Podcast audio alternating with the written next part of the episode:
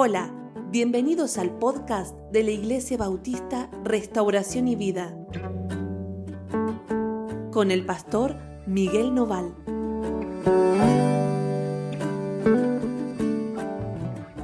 Hola, ¿cómo están? Dios los bendiga muchísimo. Estamos muy contentos de estar con ustedes este día devocional. ¿sí? En este día vamos a leer el capítulo 16 del libro de jueces a partir del versículo 23.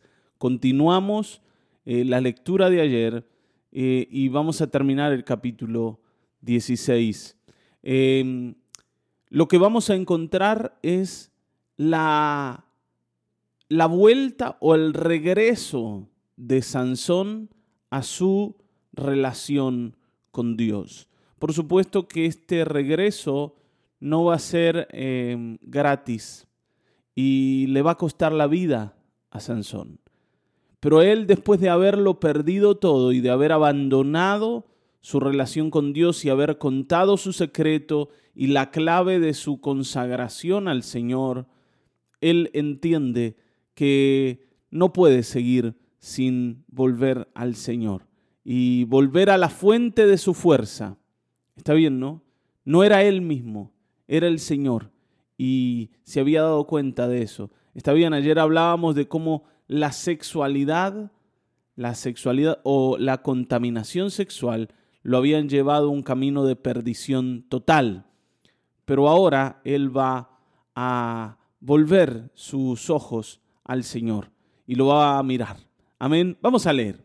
Dice, entonces los principales de los filisteos se juntaron para ofrecer sacrificios a Dagón su Dios y para alegrarse, y dijeron, nuestro Dios entregó en nuestras manos a Sansón nuestro enemigo. Está bien, ¿no? Ellos adoraban a un Dios que se llamaba Dagón. Dagón era un Dios sumamente sanguinario y era un Dios al que se le ofrecían niños en sacrificio. Era un Dios eh, que eh, pedía ese tipo de sacrificios y ellos eran, eran un pueblo muy corrupto. Está bien, no por nada el Señor los, los aborrecía a los filisteos. Está bien, ¿no? Ahora ellos dicen, bueno, Dagón nos entregó a Sansón. Por supuesto que lo que nosotros sabemos es que no es que Dagón le entregó a Sansón, sino que Sansón se entregó solo.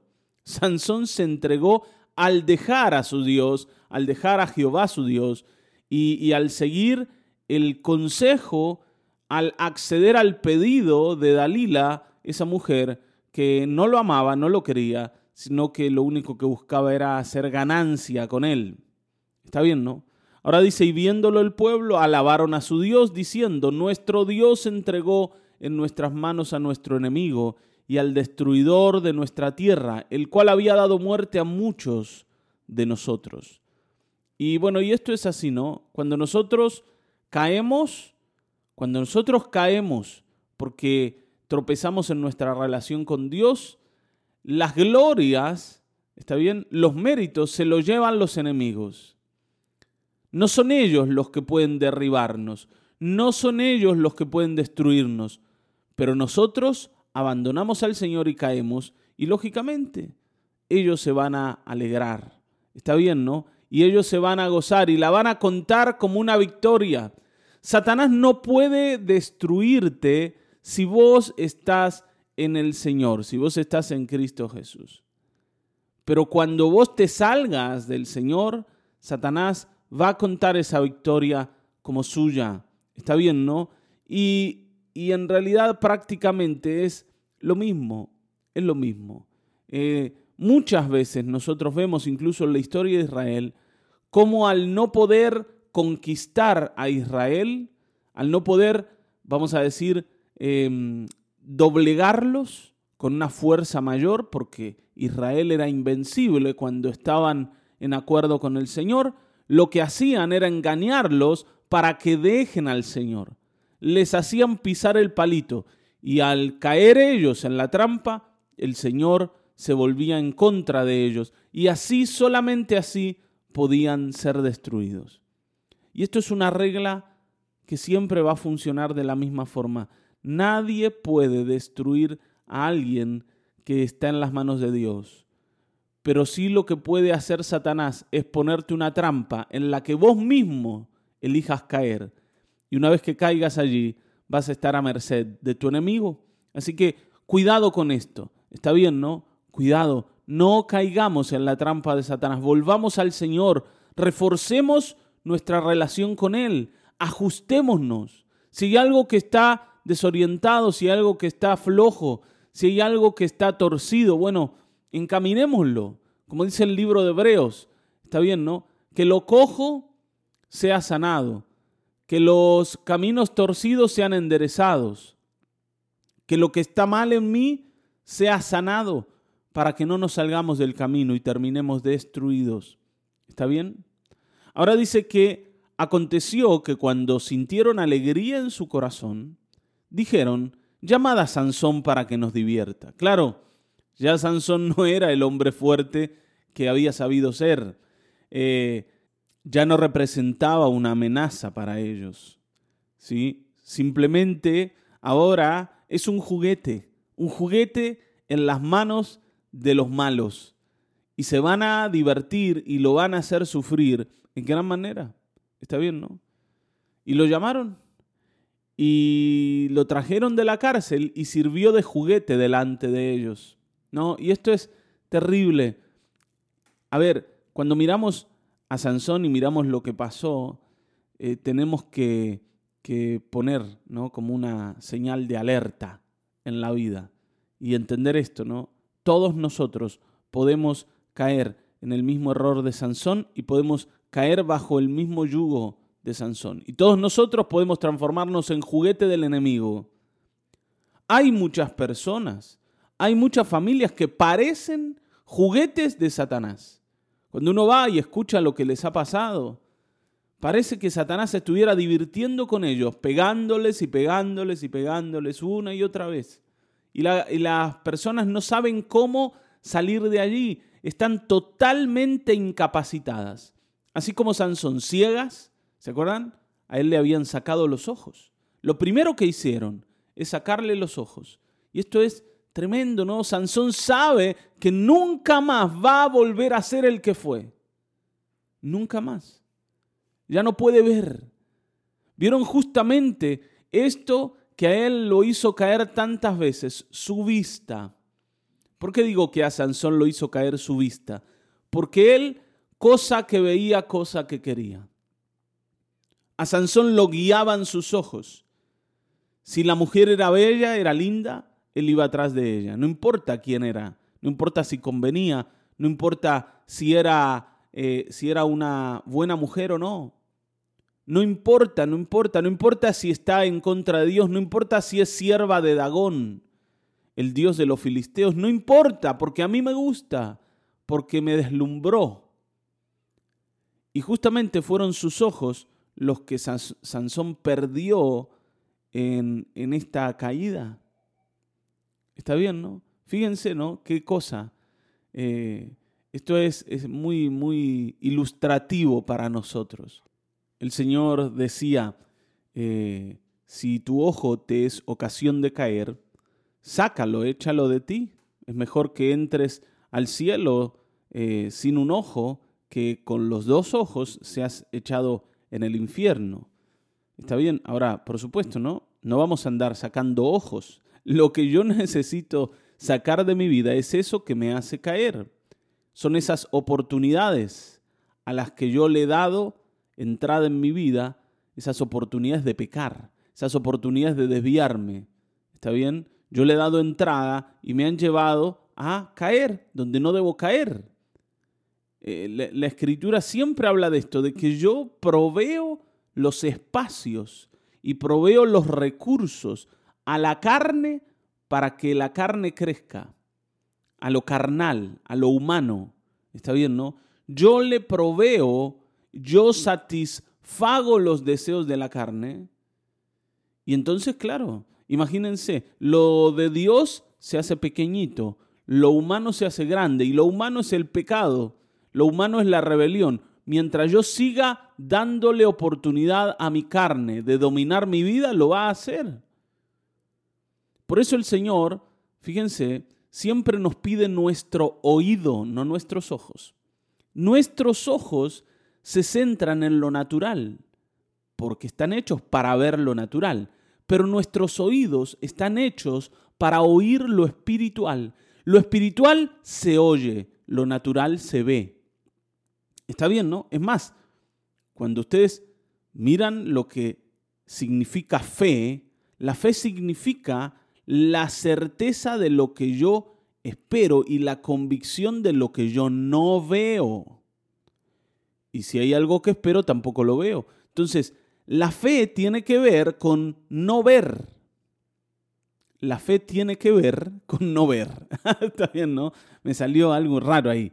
La fe, la fe crece cuando yo oigo, no veo. Dice la escritura que la fe viene por el oír la palabra de Dios empieza a conectar cosas. Te vas a dar cuenta que el Señor siempre nos ha dicho lo mismo.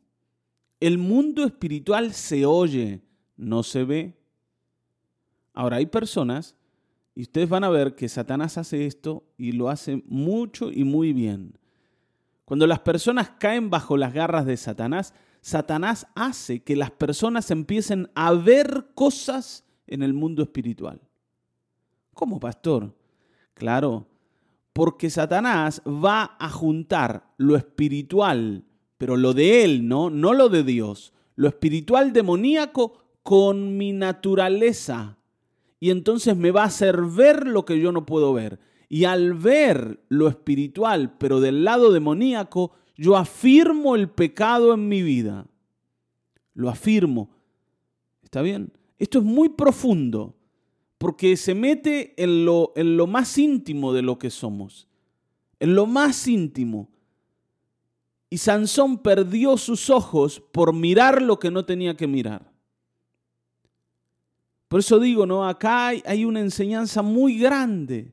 Fíjense que el hombre en el Edén dice, eh, en realidad la mujer, pero eh, vamos a ponerlos a los dos juntos allí, los dos, dice que vio el fruto del árbol y vio que era en gran manera bueno y que era codiciable a los ojos. Está bien, ¿no? Cuando lo vio, antes había oído la, no, la orden del Señor de que no toque el árbol, pero al ver eligió la vista en vez de el oído. Con el oído había entendido que el árbol les iba a traer la muerte, pero con la vista lo veía como algo que les iba a llenar de sabiduría y que los iba a transformar en personas iguales a Dios. ¿Se dan cuenta por qué el Señor no quiere que le hagamos imágenes? Porque el Señor entiende que yo tengo que conducirme por fe y no por vista. Está bien, ¿no? Esto empezá a, comértelo. Está bien, ¿no? Lo que la escritura dice, empecé a entenderlo, empecé a mirarlo y te vas a dar cuenta cómo todo está relacionado, todo está entretejido. Y la, lo que Satanás hace, ¿no? la estrategia demoníaca, tiene que ver con esto, con sacarnos del, de lo oído y llevarnos a la vista. Y por eso la sexualidad siempre está muy emparentada con la idolatría porque ambas se van a desarrollar a través de la vista y no del oído. ¿Está bien? Ojo con esto. Podríamos hablar mucho, hay muchos detalles, hay muchas aristas en el tema y es muy profundo, como digo, nos lleva hasta el Edén. Pero entendamos esto al mirar a Sansón y al recordar a Sansón. Señor, Sansón por mirar lo que no tenía que mirar perdió sus ojos. Ahora, todavía, todavía Sansón tiene una oportunidad. ¿Por qué? Porque Dios está allí esperándolo. Y hoy Dios está esperándote más allá de tus errores y más allá de aquellas cosas que hayas perdido en la vida. Tal vez no perdiste tus ojos, pero perdiste cosas muy valiosas. Perdiste cosas muy valiosas, incluso cosas que cambiaron tu vida ya no sos más el mismo porque perdiste cosas tremendamente importantes. Pero todavía Dios te está esperando. Y todavía hay una oportunidad delante tuyo. Tómala. ¿Está bien? Dice que lo pusieron, al, al, usarlo de juguete, lo pusieron entre las columnas. Ellos estaban como en, una, como en un edificio, ¿no? Ustedes saben que se construían edificios altos, llenos de columnas, y había como balcones. Y todos estaban allí haciendo fiesta, ahí estaba la estatua de Dagón, ahí estaban ellos celebrando y alegrándose. Era la fiesta más importante desde hacía mucho tiempo. ¿Está bien? ¿Se acuerdan que Sansón había juzgado a Israel 20 años? ¿Se acuerdan que habíamos leído eso? O sea que hacía 20 años que ellos caían una y otra vez delante de Sansón. Y hacía 20 años que no celebraban así. Así que la fiesta era tremenda, tremenda. Todos estaban allí. Todos querían ver a Sansón avergonzado. Todos querían venir a ofrecerle sus sacrificios, su adoración a Dagón, porque Dagón los había librado de Sansón. ¿Está bien, no?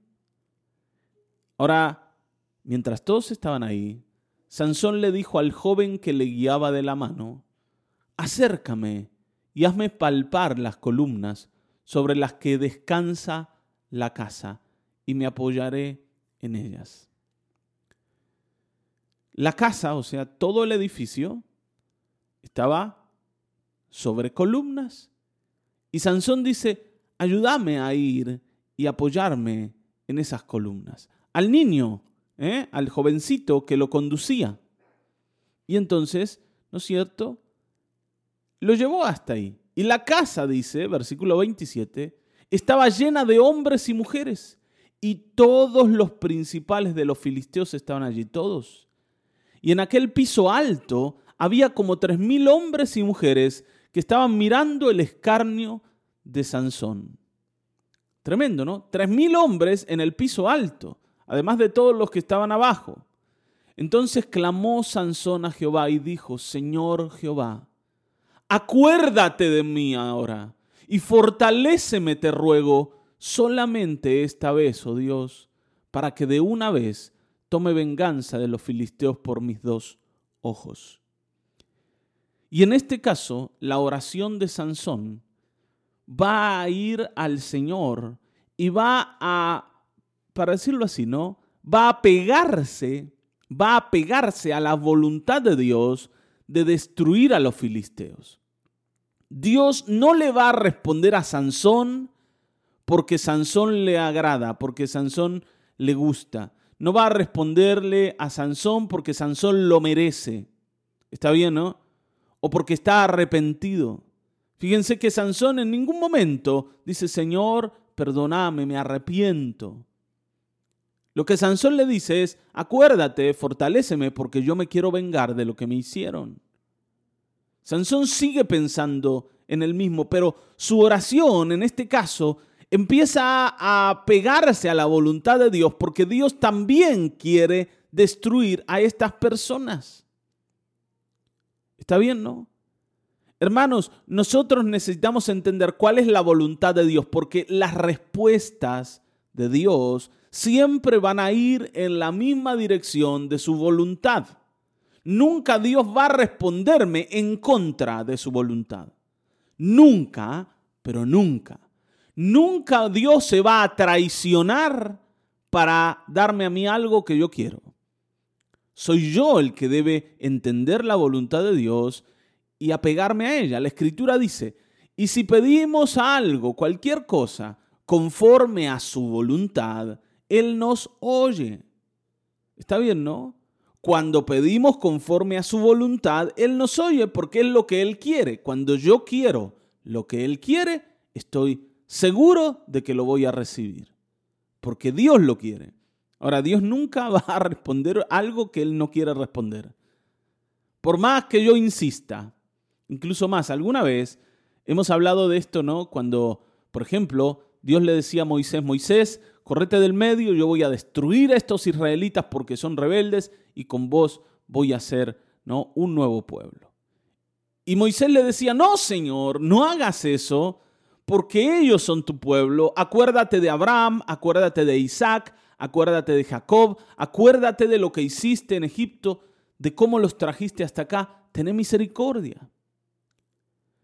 Moisés no está yendo en contra de la voluntad de Dios, porque el Señor en realidad le está proponiendo algo, el Señor le está diciendo a Moisés algo que en realidad no quiere hacer. Porque por eso llamó a Abraham y por eso llamó a Isaac y a Jacob y por eso trajo a Israel hasta allí. Moisés está pidiéndole que él mismo mire su voluntad y vaya y cumpla su voluntad con un pueblo rebelde que no merece, no merece el favor de Dios, pero que en este caso está donde tiene que estar, delante de Dios y Dios va a bendecirlo porque es lo que Él quiere hacer, porque Él los ha elegido. Ahora, alguno de ustedes puede decir, pero esto es medio contradictorio, pastor. Si Dios no quería a Israel, no le gustaba como era, ¿por qué lo bendijo? Dios quiere bendecir a los rebeldes. Hermanos, primera cosa, todos nosotros somos rebeldes. Está bien, ¿no? Todos nosotros. No hay ninguno de nosotros que se salve. Si estamos salvos es por Cristo. O sea, si nosotros podemos ser bendecidos es porque Dios hizo todo el trabajo. Entonces, y esto lo explica Pablo, lo único que importa es la elección de Dios. Si Dios te ha elegido, bueno, hermano, tenés el beneficio más grande que jamás nadie ha tenido. Y es que el Señor ha puesto sus ojos sobre vos. Todo lo demás, lo bueno, lo malo, es inútil delante de Dios. Está bien, ¿no? Porque el Señor supera mis límites, pero, pero también el Señor prescinde de mis habilidades, porque para Él no son útiles. Entonces, ninguno de nosotros puede decir, bueno, el Señor a mí me bendijo porque era bueno, porque era útil. No, nosotros somos parecidos a Sansón, inútiles hasta que nos alineamos con la voluntad de Él. Y en ese momento somos funcionales a su voluntad y el Señor nos bendice porque nosotros vamos para donde Él va. Y podríamos decir, bueno, pero entonces las cosas son siempre como a Dios le canta, como Dios quiere. Por supuesto, querido, por supuesto, porque Él es Dios. Si no, ¿eh? si, tuviera que competir con nosotros, no sería Dios. Pero Él es Dios. Todo es para, como, para, para Él y como a Él le gusta. ¿Te das cuenta? Está bien, ¿no? No podemos pensar de otra manera.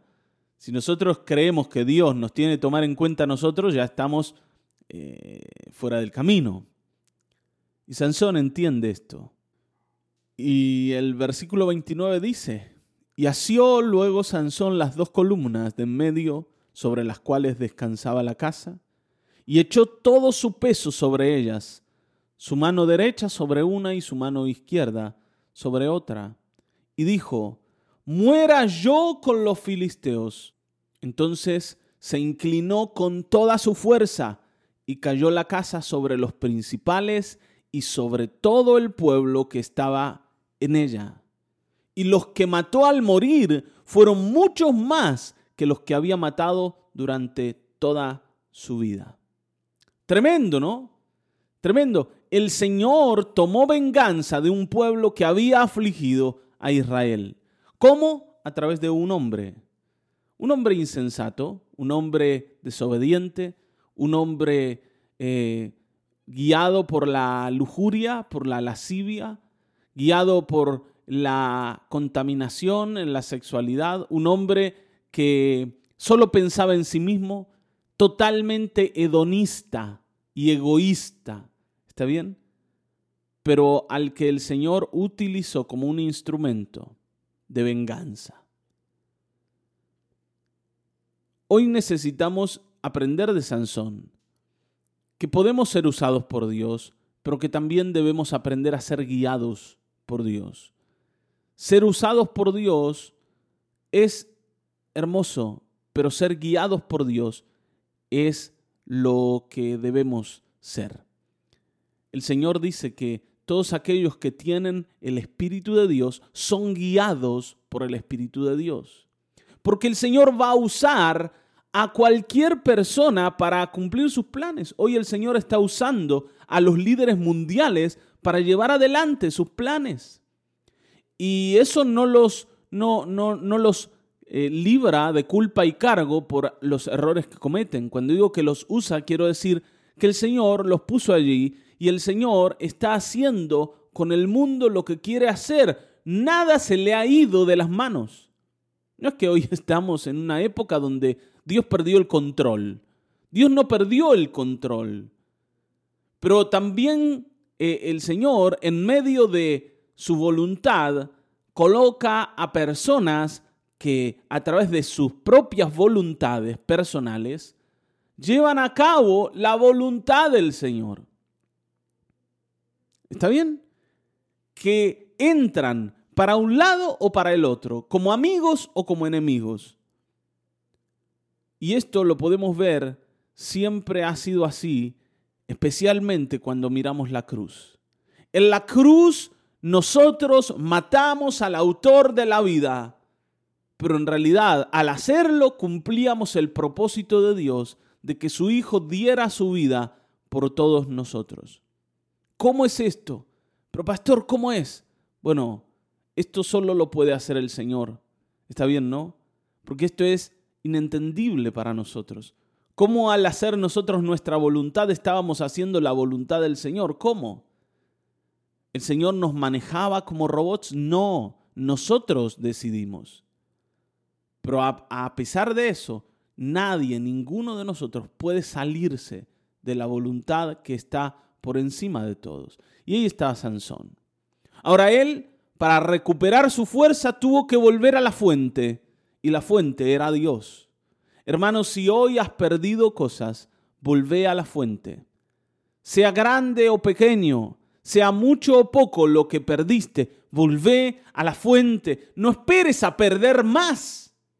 No esperes a perder más. Vení hoy al Señor porque hoy te está esperando, porque hoy quiere hacer con vos.